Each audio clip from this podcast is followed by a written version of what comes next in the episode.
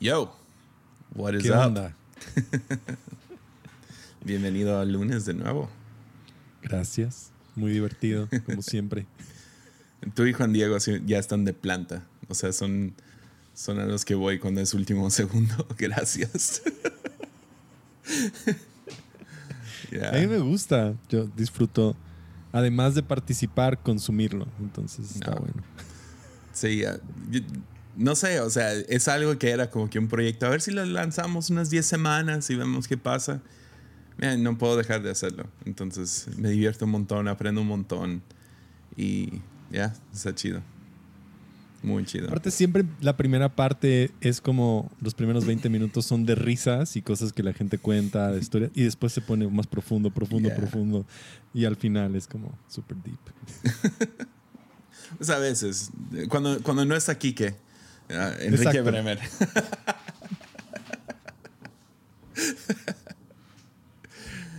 Oye, ¿qué piensas de Clubhouse? Eh, ha estado interesante. Me ha gustado eh, que es como menos intentar impresionar, como que esta idea de que está todo muy pulido. Y es un poco crudo, o sea, es como en el momento pasa y pasa lo que pase y es un poco... Todo el mundo creo que se está quitando una máscara que tiene en Instagram y en otras redes sociales, porque todo el mundo sube sus fotos perfectas y las cosas funcionan. Y como es en el momento, creo que la gente no tiene esa presión de que eso se va a quedar. Y He Yeah, escuchado las historias y, y conversaciones más, o sea, es como, wow. yeah, O sea, yeah. sin filtros. Está padre. Y sí, eh, no sé qué pienso todavía. O sea, ya llevo. O- obviamente soy un adicto, ahí estoy todo el rato, todo el tiempo. Y cuando no estoy, estoy checando a ver si alguien ya abrió un grupo para, para entrar y escuchar o, o entrar y, y- y hablar. No, no me gustan mucho las otros, los otros grupos. Ah, He escuchado dos, tres donde he escuchado, ¿no? Estuvo Ian Cron de El Enneagrama, El Camino de wow. Regreso a Ti. Y estuvo chido porque era un grupo pequeño. Yo creo que había como 27 personas. Y podías nomás meterte. Estaba Thad, entonces ah, le escribí a Thad y Thad, métete y habla con nosotros. Y nada más que me intimidó hablar con Ian Cron. Entonces me- dije, cualquier pregunta que tengo, no sé, va a sonar tonta. Entonces supongo que esa es una parte de eso donde hay algunos que sería chido que participaran y no participan. Ah, por otro lado, hay mucho como life coach y Bitcoin y cosas que se me hacen estafas. Es como. Está el vato que nos está dando sus 10 tips para emprender un negocio diverso. Y es como, ok. ah, y, y los escuchas. Es como. Este vato todavía vive con sus, con sus papás, ¿no? O sea, Ya. yeah. Y. Y está leyendo un libro nada más que encontró. Pero sí, es, es una dinámica muy interesante. Yo he encontrado unos que tienen música que está así super chill y lo pones y es como, "Ah, está, está cool. O sea, es como, Yeah. ha sido interesante.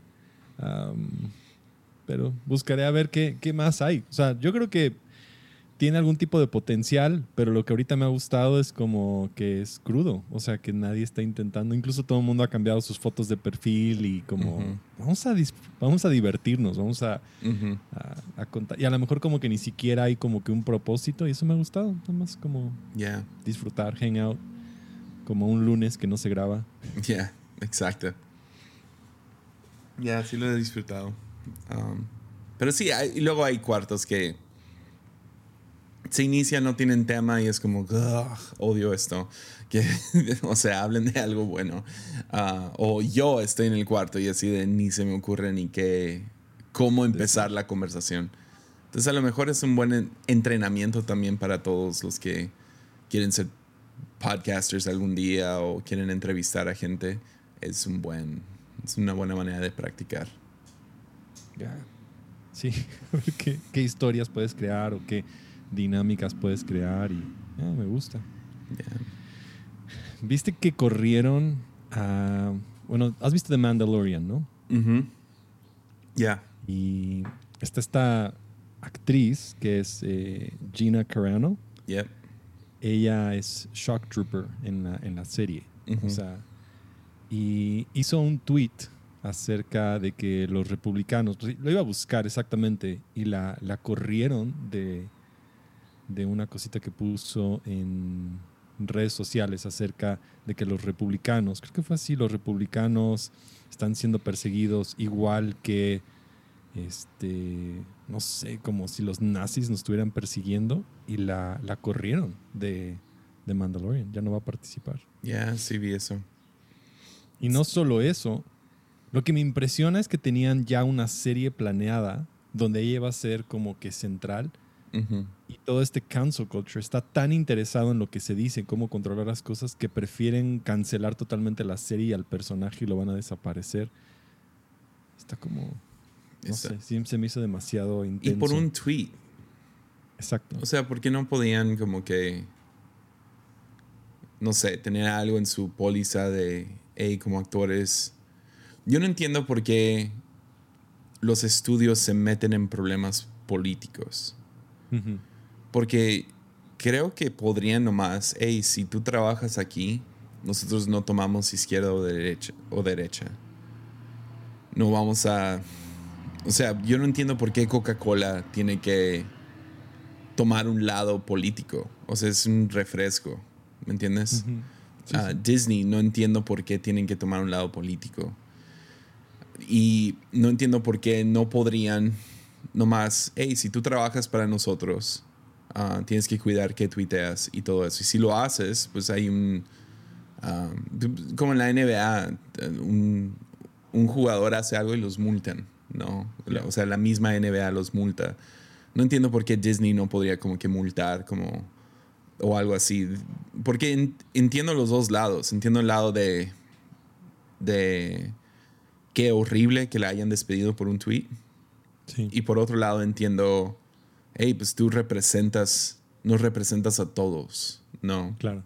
Entonces alguien como, digamos, alguien de tu staff tuitea mañana, no sé si viste cuando el, el staff de Hillsong estuvo buenísimo. Ah, usó la cuenta de Hillsong para, en un debate de Trump y Biden, puso, podrían nomás mutear el micrófono de Trump o algo así. y se, se había equivocado. Ah, pero pues sí, en lugar o de sea, en su cuenta personal, lo puso en la lo cuenta puso de- en la cuenta de Hillsong. Pobre vato. Pobres todos, todos en esa situación.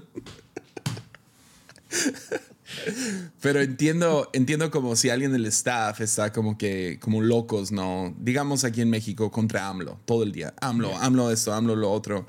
Es como, puedo estar de acuerdo con eso, pero al mismo tiempo no me gusta como líder ah, dirigiendo una iglesia, estás pastoreando a, a extremos, ¿no? Estás pastoreando a gente que adora a AMLO, gente que odia a AMLO.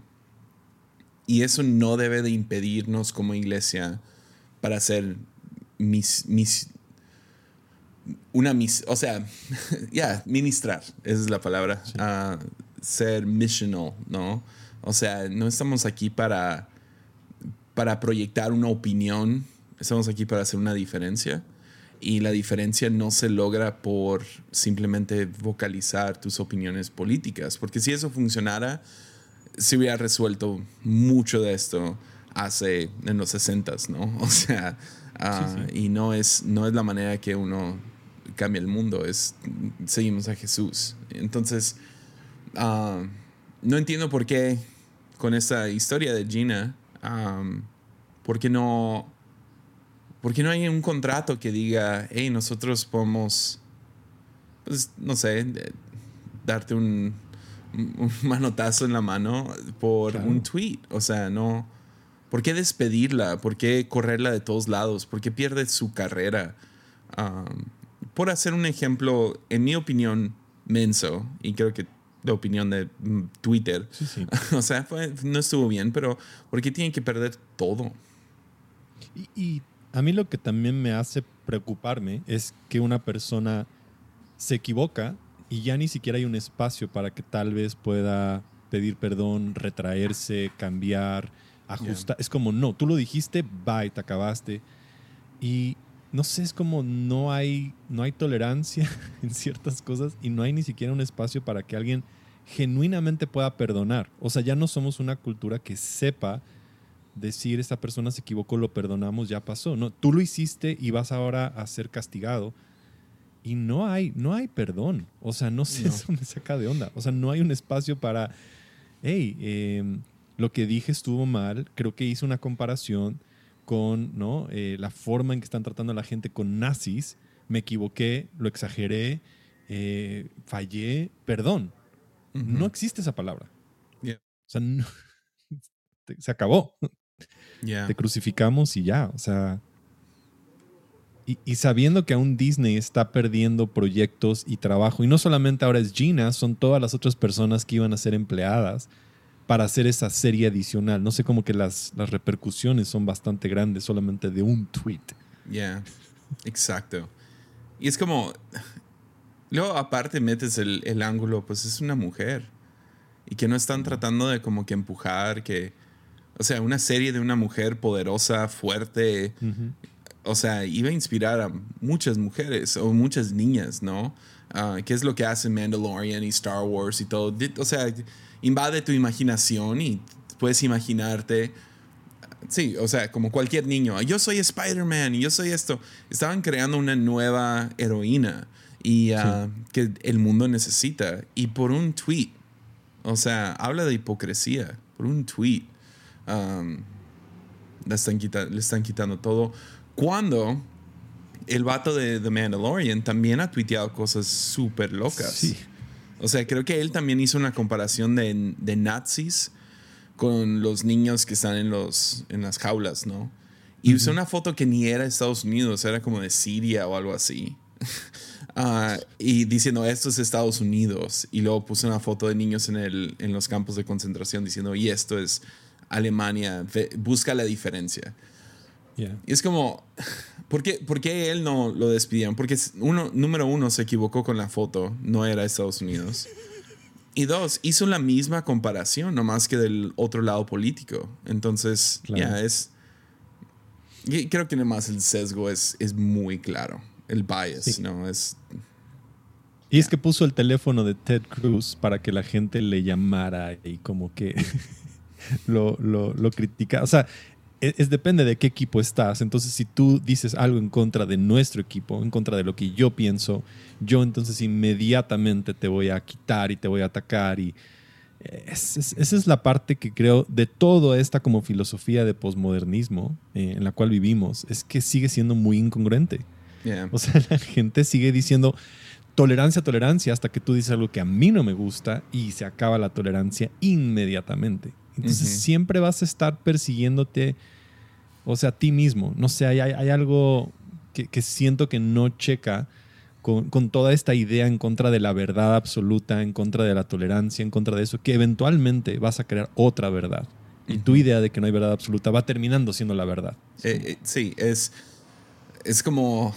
Eh, usé este ejemplo en, un, en una predicación donde esto fue pre-COVID, ¿no? Entonces juntaba como a 16 jóvenes y luego ponía 8 de un lado, 8 del otro. Y luego juntaba dos, pedía dos jóvenes más que hicieran la caída de confianza, ¿no? y, uh, y, traté de explicar, um, cuando tú no pones tu fe en esto, no es que no tienes fe, tú estás poniendo tu fe en otra cosa. Y entonces digamos, es que no siento a Dios entonces no creo en Él. Entonces tú estás poniendo tu fe en tus sentimientos o en tus cinco sentidos. Ah, sí, pongo mi vida en las manos de Nietzsche, pongo mis vidas en las manos de, política, pongo mis manos, mi, vida en las manos de uh, tu nombre qué, o sea, de este movimiento, de esta creencia, de esta cosa. Y ah, entonces siempre es así. O sea, yo sé que estoy simplificando esto, lo estoy, ya, o sea, a un punto donde ya no tiene su esencia tan clara, pero ah, creo que destilada la idea sería cuando tú no pones tu fe en una cosa, automáticamente estás poniendo tu fe en otra. Y estás cayendo en las manos de otra cosa. Y la pregunta es, ¿te puedes sostener? ¿Te puedes sostener eso? Entonces, ayer en Clubhouse, no, antier, estaban hablando acerca de la deconstrucción. Y fue muy interesante la plática y escuchar gente de ambos lados ah, acerca de deconstrucción de la fe, ¿no? O sea, y, esa es la práctica donde ah, disecas y ves y, y, cuestionas tus creencias. ¿Por qué, ¿Por qué leo la Biblia así? diferentes cosas los pones en, en peligro, en, por así decirlo. Ah, como lo, retas, retas ciertas ideas. Esa es más o menos la idea de deconstrucción. Es tomas una idea como la Biblia es infalible y lo empiezas a retar, ¿no? Y, y el chiste, que yo creo que, ah, por lo menos en mi caso, fue muy bueno, es que puede terminar afirmando tu fe mucho más. Encuentras mejores ideas, encuentras mejores voces para hablarte. y entonces llevaba cero libros en, en febrero leídos por Clubhouse y NBA y Servants y quién sabe qué tanto hice este, este mes que fue desperdicio de tiempo. Pero dije, tengo que leer una cosa, mínimo un libro, uno, en febrero. Entonces agarré un libro pequeño de C.S. Lewis que me regaló Juan Diego hace ah, el primer viaje que fui con él. Y nunca lo leí. Eh, porque no, no sé, no me llamaba la atención de, de ahorita, ¿no? O sea, me llamaba la atención, pero era como que, ok, voy a esperar. Se llama A Grief Observed, uh, un duelo observado. Y, uh, lo agarré porque dije, ah, pues voy a, voy a hacer un episodio de eso y diferentes cosas. Y no, no, no hubo nada ahí que me sirvió porque fue muy personal. Es un buen libro. No sé si lo has leído. No lo he leído. Es corto, cinco capítulos, es, pero sí es muy crudo, muy, muy fuerte, pero tiene una analogía que amé, que es, empieza a hablar acerca de cómo pones ciertas cosas, vamos agarrando ciertas sogas en la vida. Y estas sogas terminan siendo como que ah, esa es mi, mi, idea, esa es otra idea que me gusta, esa es otra. Y la soga se ve muy bien, pues cuando lo, lo amarras en una caja, ¿no? Entonces es algo como, ah, cuando alguien se muere, se van, se van a un lugar mejor. Entonces es una soga, es, un, es algo que nos da como que un poco de consuelo.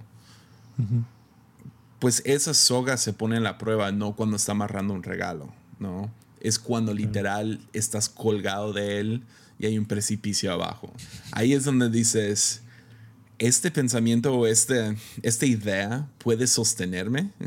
Entonces quieres cuestionar la soga, porque podría ser que mañana pasa algo en tu vida que sea trágico, ah, entras en un debate con alguien y alguien cuestiona y dices, oh, la verdad no sé. Entonces el chiste es tener una fe más robusta, más fuerte, más... Total. Pero tienes que desarmar la soga que tenías. Ah, para poder armar una mejor. Y me gustó mucho esa analogía, entonces lo usé ah, en, en, esa plática para poder darle a entender a aquellos que tienen miedo de, no, es que ah, una de las cosas que decían era mucha letra mata, ¿no? Que es un concepto, en, mi, en mi opinión, fuera de contexto. pero la idea era no estudies porque si estudias, pues te va a matar tu fe. Pues no, no necesariamente. A lo mejor matas ciertas cosas de tu fe, pero vas a salir del otro lado. Ah, si, si, lo haces con el Espíritu Santo, vas a salir del otro lado con una soga más fuerte. ¿Qué es lo que yo te o sea, es lo que he estado yo meditando? Porque he escuchado de muchas personas que han pasado este proceso, llamémosle de construcción. En mi caso igual es lo mismo. Em, ahora tengo una fe más robusta quiero aprender más, mi panorama se ha ampliado muchísimo. Incluyo más de todo lo que significa ser cristiano, la tradición cristiana, mi visión del mundo ha cambiado, las personas, las conversaciones, y entonces como que mi mente se ha abierto mucho más a entender a Dios en muchos aspectos. Y diría mi concepto de Dios, de Jesús, se ha hecho más robusto, más grande, más fuerte. Eh, y sí, sí, obviamente en contra de dogmatismo y fundamentalismo y biblicismo y todas estas cosas que han pasado. Pero por otro lado también veo a personas que han entrado en ese proceso de deconstrucción y literal se han perdido. Y eso es donde me he preguntado qué es lo que hace que algunos lo encuentren o no lo encuentren. Porque sé que tal vez, no sé si viste que, que puse un episodio de, de, The Liturgist, que ellos han tenido como una deconstrucción de repente tóxica, de repente rara, y esta nueva temporada sacaron un episodio en decir, no queremos destruir nada, queremos construir una comunidad. Entendemos que ese concepto de deconstrucción es incluso tóxico, nocivo, y queremos cambiarlo por algo de construcción. Y que ellos lo reconocieran fue como, ok, vaya, o sea, porque sí sé que causaron mucho daño, o sea, sin duda. Sí, no trajeron una buena forma de hacerlo. Entonces, ¿qué, ¿qué, crees que es lo que hace que funcione en algunos y en otros no funcione? Pues, por un lado, a lo mejor, a lo mejor es eso, pero creo que se vuelve muy atractivo ser la persona que no piensa como los demás. Yo, yo, yo, yo tiendo a entrar a eso. Ok, ¿cuál es el otro ángulo, no? Entonces, dan ganas de hacer, de decir cosas que haga que gente haga, ¿no? O sea, dan ganas de decir algo fuerte para que tú seas el que es el, tú eres el, atrevido, ¿no? Um, entonces, eso es lo que a mí me creo que puede ser. Ah, lo he notado más con jóvenes que pasan por esto. Es que finalmente tienen algo que decir. Entonces lo suben hasta el 11. En, vez de, en vez de pensar en las consecuencias de decir algo así. Entonces, un ejemplo sería como alcohol, ¿no? alguien descubre en México donde, o sea, por años ha sido un tabú el alcohol. No es el caso en la mayoría del mundo, pero en México y Latinoamérica, por el abuso de alcohol, muchas iglesias dicen, no, no, no se toma alcohol, no tomamos alcohol aquí. Entonces, unos descubren, hey, no es pecado tomarme una cerveza. Y entonces lo descubren, entonces ellos son los que, y esto pasó en nuestra iglesia, ah, porque sí fuimos una iglesia por años donde cero alcohol, no, nadie toma, etcétera, etcétera. Y me acuerdo ir con unos jóvenes del grupo de jóvenes, fuimos a comer y uno de los jóvenes empieza a explicar cómo habían ido a un drinking.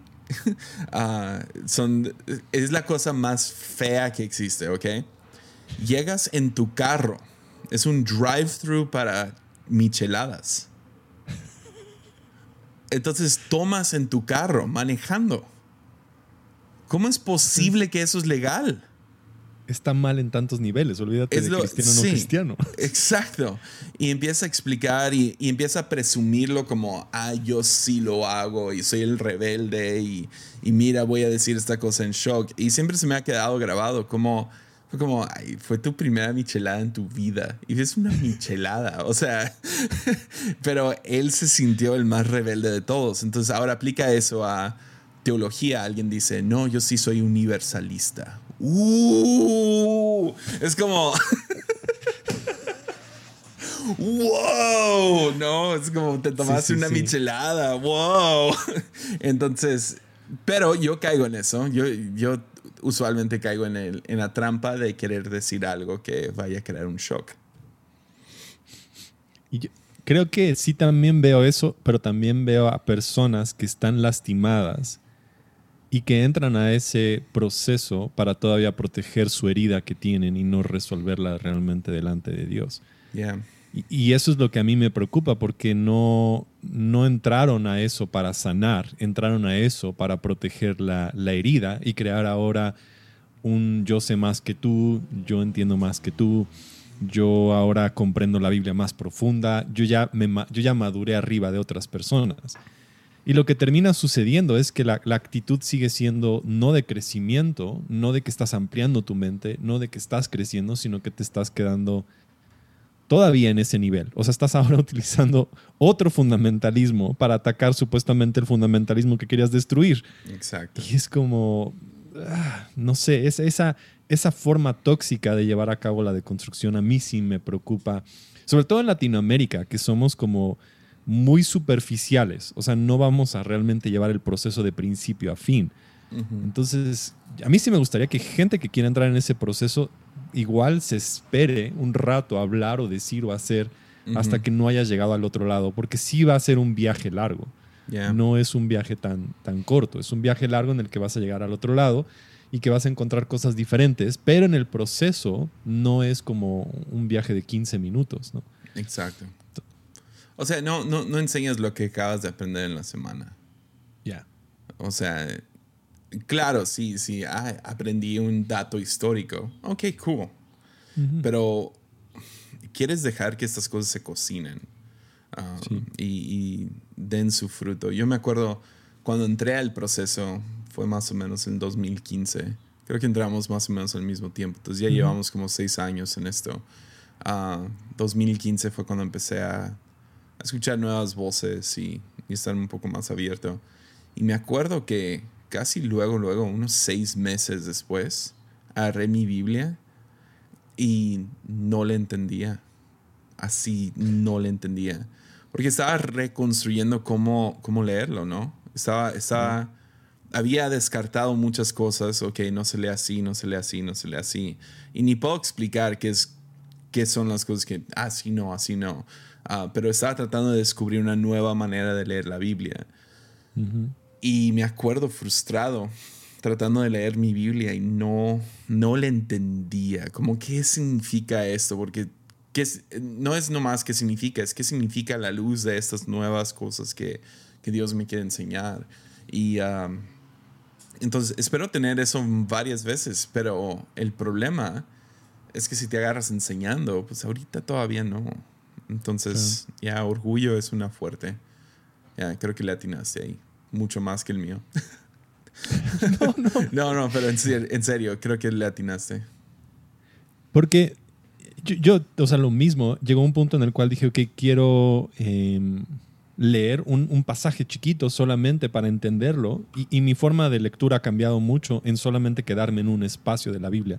Tal vez no avanzo tanto, pero me gusta quedarme como, ok, quiero eh, estudiar y, no sé, ahorita estoy como muy clavado en Eclesiastés y leyéndolo y dándole vueltas y meditando, que es un libro súper raro. es como, como, sentarte un rato en, en, un espacio en lugar de tener que avanzar tan rápido, a mí me ha ayudado. Y, y, a lo mejor ahora, algo que me ha ayudado a entenderlo mejor, no sé si tú has escuchado algo de Spiral Dynamics, pero eso ya es otro rumbo. No sé tú qué ah, piensas acerca de eso. Estoy, estoy apenas aprendiendo. O sea, fue desde, desde esa vez que estábamos con Jason en el hotel y él dijo algo de Spiral Dynamics y yo, wow, ya, yeah, tengo que checar eso. Y nunca lo hice. Y luego Rob Bell sacó algo pequeño de eso, ¿no? Unos episodios y no los he escuchado. Entonces, no sé.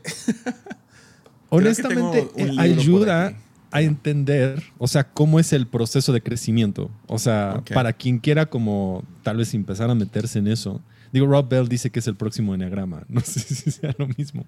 En el sentido de trendy, no en el sentido de que es otra forma de personalidad, ni mucho menos. Pero lo que explica Spiral Dynamics es el crecimiento de tu mente o eh, de conciencia, en que tú vas a crecer en conciencia. Y mirándolo, te muestra cada nivel cómo se puede volver tóxico dentro de ese nivel y ayuda muchísimo a entenderlo. O sea, sí es como, una vez que lo entiendes, es como, ya, tiene tanto sentido por qué ciertas cosas pasan en ese ambiente. Oh, Entonces, ¿qué, qué libro recomiendas? Yo honestamente he intentado comprar algunos libros. Lo que he estado haciendo es muchos videos donde, por ejemplo, Rob Bell recomienda unos de Ken Wilber y él tiene varios videos en YouTube y es como lo que he estado yo ahorita viendo. No me he sentado a leer nada. Honestamente, los últimos cuatro meses me ha costado muchísimo leer. Principalmente porque me despierto a horas muy raras y tengo que cuidar a un pequeño bebé de seis meses. y ha destruido mi concentración. Entonces he estado más en audiolibros, en videos. O sea, sí, creo que sí, en los últimos tres meses literal no he leído casi nada.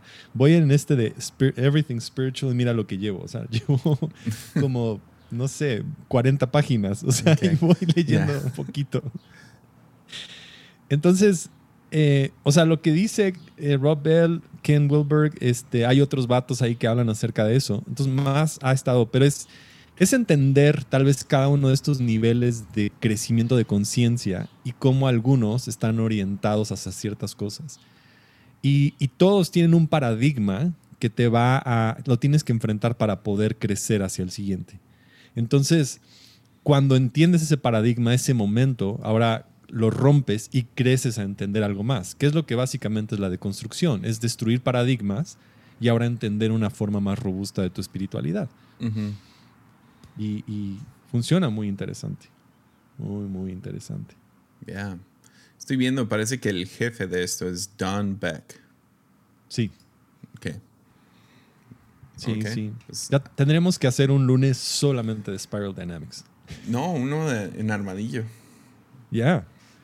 Como que sí, sí es, es, es interesante, este, porque siento que mucho de lo que está pasando ahorita es entender cómo es el mundo y cómo la iglesia puede navegar a través de esto. Y el libro de Everything Spiritual de Rob Bell es 100% amarillo. Es él diciendo cómo toda su vida está conectada.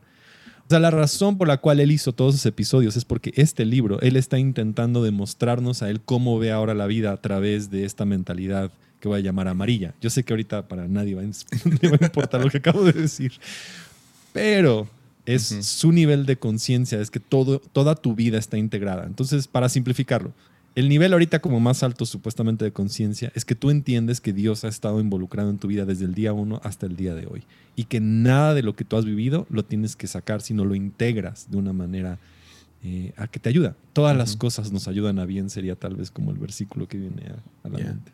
¿Y qué color es ese? Amarillo. Amarillo. Entonces él, él mismo se autoproclama que ya está ahí. En... Sí. Sí. y escribió un libro para demostrarnos Para que está ahí. demostrarnos que está ahí. Yeah, nice. Exactamente. Sutilmente. Y, y yo con mi sarcasmo, ¿dónde estoy? O sea, sin duda. Ahora, de alguna manera, todos estamos y tenemos partes. Lo que él dice es que tenemos partes de nuestra vida en diferentes niveles. Nomás Entonces, no, el- no eres 100% amarillo. Ya, eh, había, había escuchado lo de amarillo y había escuchado Mean Green también. Sí. Mean Green es Mean como el más bajo. No, no, no, no. Mean Green es postmodernista. Es la persona. Green son las personas que han integrado su espiritualidad en contra de todas las cosas. eh, o sea, vamos, me voy a regresar. Naranja es esta mentalidad de Estados Unidos de lograr, lograr, lograr. Es Wall Street, es eh, liderazgo, son los cursos de liderazgo, es desarrollate, saca el potencial mejor de ti, alcanza las cosas, llévalas. Entonces, cuando estás en, en- en naranja y creces a verde, pasas ahora a esta espiritualidad de, de cuidar el medio ambiente, de pelear por los derechos de la gente.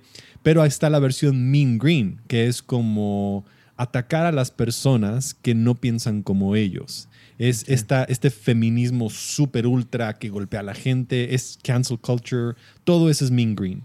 Es Ok. tú no perteneces y tú no participas de lo que yo pienso de mi propia espiritualidad. Eh, pero es, realmente es el pastor reformado también, que todos estos otros pastores están mal, cosas así. ¿También? No, él es azul, Ah, ok, a ver. porque azul es fundamentalista. Él está diciendo, mi verdad es mejor que la tuya. Mm, ok. Entonces, Mean Green es, mi verdad es mejor que la tuya, no mi teoría. Uno es dogma y el otro es como mi, mi, mi woke. Todo esto que es woke, que estoy abierto y que yo entiendo, eso es Mean Green. Es como yo ya lo entendí, yo ya soy más que tú. Pero el otro es por dogmatismo, este es por apertura de conciencia. No sé si me explico. Ya, ya, ya, ya. Entonces tienes. eh, ¿Van en niveles? Sí, Entonces empieza con naranja, éxito, seguidores en Instagram, dinero, números, Sí. números, números. sí. ¿Sí? Próximo es green. Green. Ok, ya desperté. Green es I'm woke. Ya vi mi privilegio. Todas esas Yep. cosas. ¿De ahí es azul? ¿O azul No, está al ahí- mismo nivel? azul está abajo de naranja. Oh, ok. Entonces, empiezas realmente con beige. Beige es como instinto, sobrevivir. Ok. Después pasas a morado, que es todo lo místico, este, milagros, fantasmas. Como si eres niño, estoy yo. empiezas en Ahí estoy beige. yo. Morado. morado. Después pasas a rojo. Rojo es como el líder que me va a llevar, el pastor. Tienes que ayudar al pastor, tienes que llegar al líder. Es como Trump, es como este líder, es como AMLO, me va a cambiar, va a transformar. Necesitamos un líder que nos saque de esta situación. Después pasas a azul, donde la iglesia ha tomado la Biblia como el centro, el dogma es lo que nos rige. Ya no el es el dogma Papa, es el que nos lleva. Es la Biblia. Exactamente. Ok. Solo escritura, todo eso. Solo escritura, eh, la Biblia nos va a guiar. Si nosotros creemos bien, vamos a ser salvos. Luego pasamos a naranja, la iglesia mega church, vamos a hacerlo, vamos a lograrlo, vamos a impulsarlo, este, vamos a meter sistemas, vamos a meter líderes, vamos a meter estructura. Después pasamos a verde, que es ahora inclusión. Ok. Ven tal y como eres. Mm. ¿no? Eh, we're woke, estamos abiertos a ver a todas las personas. Predicaciones relevantes a la situación en la que están. Exactamente. Uh. Y luego llegas a amarillo, que es todo mundo es parte de, pero de verde a amarillo es el segundo nivel de conciencia. Es donde ahora es básicamente eh, Deep River. Ok. Ese libro es amarillo. Mm. Mm. y si yo fuera a decir esta frase, ¿en qué color estoy? ¿Ok? Esa es mi frase. Ya.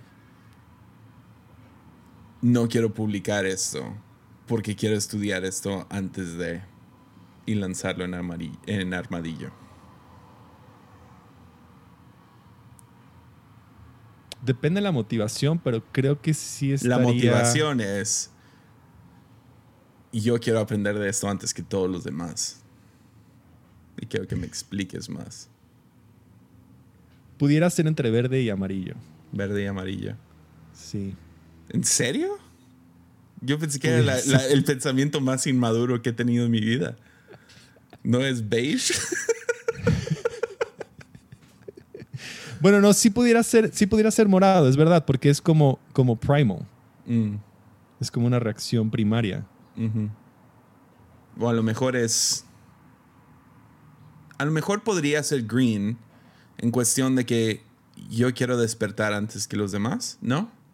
También. Un poco porque de alguna otra forma es como yo les quiero demostrar a los demás que lo entiendo bien antes de que me critiquen. Entonces, de- depende mucho como que el, el- el tren de ideas de cuál es la, la razón. Eh, porque de repente puede ser como me quiero ver exitoso, que tiene mucho que ver con este como naranja, ¿no? Es como yo no quiero que vean que soy un tonto y que me van a criticar y que lo voy a hacer mal. Ahora, lo que dice Ken Wilberg es que diferentes partes de nuestra vida están en diferentes niveles. Entonces, una persona puede ser muy verde, pero tiene una manera muy morada de ver su espiritualidad y sus relaciones. Entonces, no todos estamos en un solo nivel, pero sí estamos nosotros como incorporando partes de nuestra vida alrededor de esta idea. Entonces, creo que mucho de lo que ahorita está pasando dentro de la iglesia es cómo somos más verdes dentro de un contexto ya sea azul o naranja. Porque Mm. muchas iglesias son azules, sola escritura, la Biblia, la Biblia, la Biblia, dogma, dogma. Otras iglesias son más naranjas, Otras son- estructuras, formas y como están. Otros son moradas. Porque O es, moradas. Es, es cómo te sientes y ah, sí, vamos a tener tiempo de altar, milagros y hablar en lenguas y todo eso. Estaría todo morado. lo místico, todo, no místico, voy a hablarlo todo lo que son de milagros. Si no hay milagros, Dios no está. Si no hay esto. Y luego también tenemos, no tanto, hay algunas rojas donde el pastor es el centro y él nos tiene que guiar y es pastor céntrica la iglesia. Entonces, y ahora gente está jalando hacia ser verde, fascinante. lo cual es medio caótico. fascinante. Ya, sí lo voy a publicar, nomás para que sepas. O sea, ya saben todos que lo estoy publicando, pero esa fue mi, ese fue mi primer instinto, fue, ¿sabes qué? Hay que editar esto, lo sacamos y los, hay que estudiarlo y sacamos un episodio después, pero pues después sacamos un episodio de todos modos. Sí, sí, sí. Pero sí vale la pena como ya empezar a, a ver cómo, cómo funciona en nuestra propia vida. ¿Cuál es tu conciencia? Y, y lo, lo conecto un poco con esto de deconstrucción, porque muchas veces gente está intentando hacer una deconstrucción pero no está integrando su vida. Lo que está haciendo es destruyendo ciertas partes en lugar de integrar toda su experiencia. Entonces, el hecho de que tú hayas estado en una iglesia que tenía un pandero y un shofar, hay algo en eso que te está también enseñando acerca. Entonces, integras todas esas cosas, no Mm. descartas el shofar, sino Entonces, ves la belleza. entonces amarillo ah, podrías, digamos, en cuestión de iglesia. Digamos que tu iglesia Sí. tenía shofar, tenían canciones, no sé, panderos, todo eso, tenían milagros, pero luego también pasaste por un tiempo donde el pastor era el rey, el rey de todos, y, y luego también pasaste por el tiempo donde, ok, estructuras y todo eso. Estoy mirando nuestra iglesia. Nosotros comenzamos después de, de como que todo lo de panderos, pero sí comenzamos con eso de, ah, pues teníamos un pastor que venía y él era como Jesús, ¿no? O sea, llegaba Sí. Dios mismo. no era mi papá, era el pastor Sí de mi conocí, papá. Yeah, era, era el vato de The Office cuando se Yep. va Steve Carell y llega el nuevo. No Will Ferrell, pero el, el otro. el- California. El, California. era él, literal, hecho y derecho. Y ah, entonces sí pasamos por esa etapa, pasamos por la etapa de estructura y todo eso. Y en mi proceso personal de, de construcción y aprender cosas nuevas y todo eso, ahora hemos implementado más. Ahora, Yo y mi papá nos juntamos casi todos los martes a platicar y hablamos de iglesia y teología y todo eso. Tú has estado ahí. Y, um, y hemos ahora estado más en lo verde. O sea, Ya, se me olvidó. totalmente. Eh, Creo que hubo otro azul que era. Eh, el, el naranja, que era como cuando hicieron la estructura, haces el, el playbook, este, cuando hicieron todo esto de la cultura, la visión, cuando le diste orden a las finanzas, cuando eh, están viendo números, están viendo cuánta gente viene, los diferentes servicios, eso es naranja. Ok. Entonces miras atrás y yo puedo decir, puedo mirar a cualquier momento los tiempos donde sí hubo como que venía Bethel cada año y había un montón de milagros y diferentes cosas. Hay algo que extraer de ahí.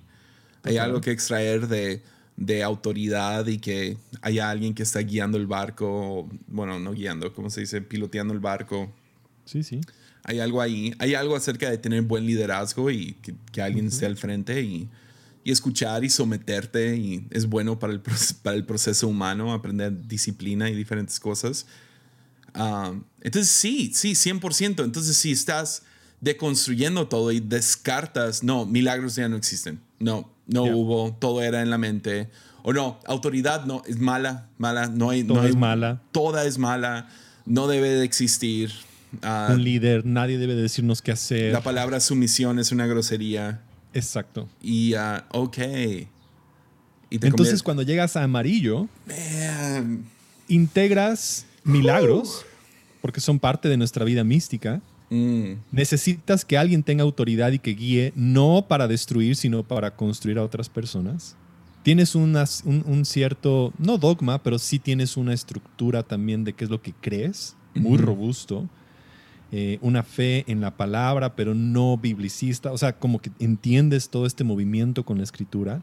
Tienes una estructura también de, de liderazgo, de que gente pueda alcanzar cosas, de generar dinero, de generar recursos de una manera adecuada. Llegas a verde, donde incluyes a la gente, donde recibes a personas de diferentes lugares, niveles y todo lo integras a una experiencia. Este para mí es un camino de deconstrucción saludable porque no estás tirando nada de lo que ha pasado en tu vida, sino todo es tu experiencia de vida y hablas en lenguas al mismo tiempo, quieres milagros, hay una estructura en tu iglesia, hay líderes que respetas, pero todo es parte de y nada está chocando con nada. ¿Qué es lo que siempre amé con la iglesia emergente? O sea, la iglesia emergente ya no es algo, ¿verdad? O sea, ya nadie usa esa palabra. Pero, pero leyendo el libro de Phyllis Tickle, siguiendo a gente como Peter Rollins, Rob Bell, um, Greg Boyd, um, todos ellos eran como que parte de la iglesia emergente, ¿no? Que los reformados los tiraban por ser liberales. Pero la idea de la iglesia emergente fue unir los cuatro, las cuatro ramas de cristianismo más fuertes, ¿no? Que hay 10.000 ramas, pero todas salen de cuatro, básicamente. Y, ah, y la idea de la inclusión de los cuatro a uno solo ah, me suena amarillo. O sea, me suena. Totalmente. Es como, ya, podemos aprender de los católicos, de los ortodoxos, de los evangélicos y de los... um, ba- ¿Cuáles son? Es, es bautista, evangélicos, que es todo lo pentecostal y asambleas de Dios y ah, mucho del cristianismo que conocemos hoy en día moderno. Sale de ahí bautistas, salen los reformados, salen, son un poco más fundamentalistas. Luego tienes católicos y ortodoxos. Creo que son los Sí. cuatro que ella divide. Son- Y, ah, y luego pone en el centro la iglesia emergente porque agarra de, de- de- de los cuatro. Y obviamente nunca lo vamos a hacer perfectamente, pero... Yo recuerdo que estábamos nosotros en, en Montana, íbamos en la, en la lanchita y te pregunté, Jesse, ¿a dónde va la iglesia? Y tú me dijiste algo ecléctico. Pero siento que, que sin duda, yo, yo, tenía, yo tenía esta idea en la cabeza previo a eso, era como una iglesia que tenga the greatest hits del cristianismo. Es como si nosotros miráramos lo que ha pasado, todas las expresiones, tanto, incluso incluyendo judaísmo, o sea, una parte de eso, de entender cómo era eh, eh, la versión judaica de- del contexto de- del. Antiguo Testamento y todo lo nuevo, creo que esa es una integración a algo amarillo, eso es lo que la iglesia ahora. ¿Cómo se ve? No tengo la menor idea, pero así es como yo lo siento Ya. como un álbum de greatest hits de todo lo que la iglesia ha sido, de todas las cosas buenas que han sucedido, integrarlas, no destruirlas para algo como una expresión, no sé, nueva. Eso es lo que yo veo que sería una nueva reforma. Ya. Y si quieres ir un nivel más allá, empiezas a estudiar a Ram Dass y budistas, hindús, y ves que es lo mejor ahí. Exacto. No en sus creencias haces- de Dios, pero en sus prácticas. O sea, tienen prácticas sólidas que han pasado la prueba del tiempo. Yeah. Que ahí es la, la- la tradición perennial, creo que le llaman, que es como las cosas que tenemos en común con toda la forma en que creemos y entendemos acerca de Dios. Que eso ya es turquesa. Oh, es el próximo Entonces, nivel después de Es amarillo. el próximo nivel, pero ahorita Oh. supuestamente, según lo que dice Rob Bell y varios, es que nadie todavía, o sea, como que algunos están tocando ese nivel, pero nadie realmente ha llegado a ese. Pues Richard Rohr, ¿no? Could be, ¿ya? Ajá. Este Shusaku Endo en Deep River. O sea, yo pienso que sí hay gente, pero no, no todavía una organización, un sistema, o porque también países, lo puedes ver como países, lo puedes ver como Wow. este, iglesias, o sea, lo puedes aplicar a personas, lo puedes aplicar a organizaciones. Entonces, Entonces, cuando el gobernador de Puebla dice que coronavirus no le da a los pobres, morado. Eso es súper morado. Cuando el Sí, presidente ¿no? saca sus pequeñas estampitas diciendo que no le va a dar coronavirus, es morado. Es ridículo. Sí, vivimos en un país morado, 100% morado. 100%. Yeah. Pero vamos a, vamos a alcanzar inmunidad de rebaño más rápido que cualquier otro país, vas a ver. Eso sí. Oh, man. Épicos nuestros gobernantes. No sé si es meme. A lo mejor me están troleando, pero alguien me mandó los candidatos para, para diferentes puestos What? y salen como ocho luchadores. Y lo veo, no sé si es en serio. Hay como artistas y todo. A lo mejor ya hay alguien aquí gritando: ¡Sí, sí es cierto! Ah, a lo mejor. mándamelo. A ver, déjalo encuentro de volada. Um, cuéntame otra cosa interesante mientras lo encuentro aquí. Fue hace unas semanas. Bueno, para los que no sepan, en México vamos a tener elecciones en este año. Este, de, de- son importantes y nuestro país está en un caos total porque el presidente que tenemos no sabe qué hacer para poder ganar estas elecciones. Y supongo que están pensando que si en algún momento tuvimos a un exjugador de fútbol como, Car como Cuauhtémoc Blanco, Aquí está. Ahora van a poner a luchadores y actores para poder ganar las elecciones. Ok, aquí está. Yo no sé si es cierto, pero estos son los candidatos, dice. Tenemos a Lupita Jones, que es ex Miss Universo. para, Baja, para gobernadora de Baja California. Tenemos a Raúl Alcala, ex ciclista para diputado federal. Tenemos a Arturo Carmona, exfutbolista, diputado federal. a ver, deja encuentro uno de los chistosos. Tenemos a Jorge Travieso Arce, exboxeador para diputado local. Ah, tenemos a Blue Demon Jr. O sea, sale en su foto con la máscara y su nombre es Blue Demon. Luchador. O sea, ni es ex luchador, luchador para diputado. Ni siquiera podemos ver su cara. Para diputado federal de Ciudad de México. A ver, no te lo mandé. Déjate lo mando. Pero es verdad. O sea, Lupita Jones va para gobernatura de Baja California. Oh my Creo que es verdad. God.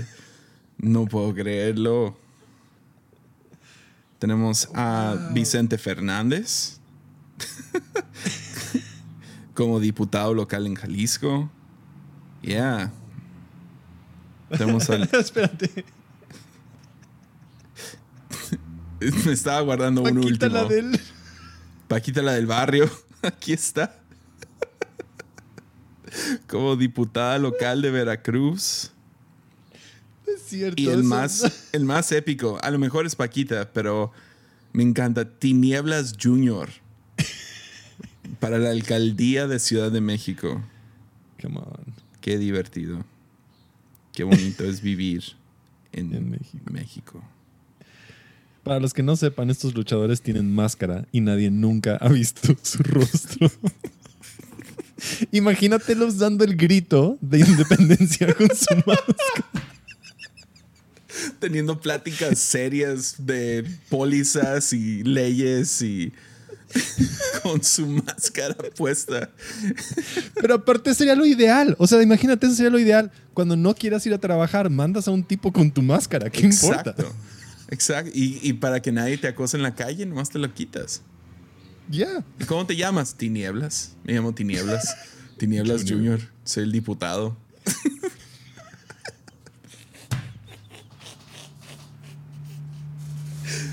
oh my God. Sea, Estados Unidos piensa que la tiene mal porque tuvieron al de The Apprentice como presidente y a Arnold Schwarzenegger como el gobernador de California, pero esto, es nivel Joe, Joe Tiger, Joe, ¿cómo se llama? Tiger King, ah, Joe Exotic como presidente, o sea, my God. Ay, no. Jorge Travieso Arce. Dígame travieso. Díganme, el travieso. El travieso.